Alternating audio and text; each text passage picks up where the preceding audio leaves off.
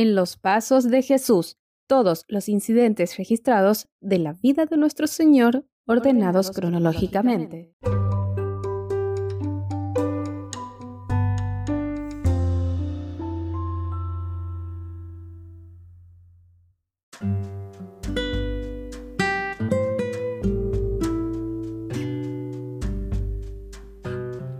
El retorno a Nazaret.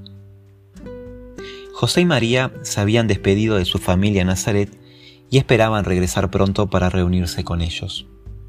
Nunca habían imaginado que antes tendrían una forzada estadía en Egipto, la que felizmente no fue muy larga, porque, como dice allí Mateo capítulo 2, después que murió Herodes, un ángel del Señor se le apareció en sueños a José en Egipto y le dijo, levántate, toma al niño y a su madre, y vete a tierra de Israel, que ya murieron los que amenazaban con quitarle la vida al niño.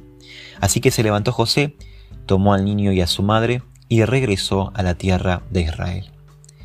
Considerando a Jesús como heredero del trono de David, José había pensado en establecerse en Belén.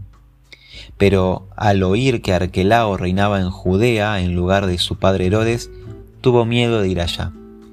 Advertido por Dios en sueños, se retiró al distrito de Galilea y fue a vivir a un pueblo llamado Nazaret. Galilea se hallaba bajo el dominio de otro hijo de Herodes, pero tenía una mayor proporción de habitantes extranjeros que Judea. Por eso había menos interés en los asuntos relacionados con los judíos y los derechos reales de Jesús iban a excitar mucho menos los celos de los gobernantes. En esa época de comunicaciones escasas debe haber sido una gran sorpresa cuando los vecinos y la familia vieron a José y a María aproximarse con el niño. Después de tantos meses sin noticias de ellos, corrieron a abrazarlos. Con curiosidad, los hijos de José recibieron a Jesús, ese nuevo hermanito. Con sorpresa escucharon el relato de las cosas maravillosas que habían ocurrido en su nacimiento en Belén y también de la precipitada huida y la estadía en Egipto. Felizmente, la persecución había quedado atrás. Ya habían regresado. Por fin estaban en casa. José reabrió su carpintería.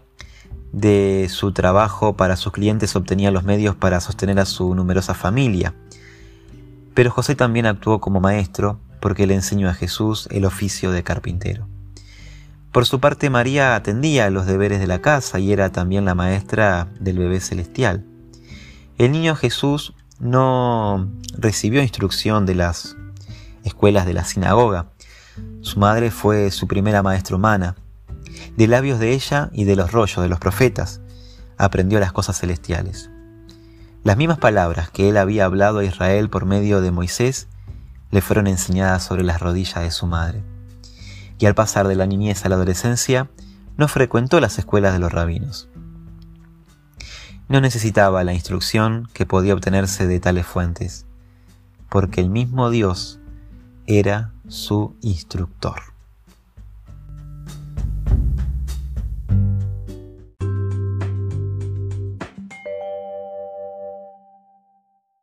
Este podcast fue una adaptación del libro En los Pasos de Jesús si quieres conocer más de la Biblia, solicita gratis un estudio bíblico para infantes, jóvenes o adultos al número de WhatsApp 387-522-3868. Nos encontramos nuevamente mañana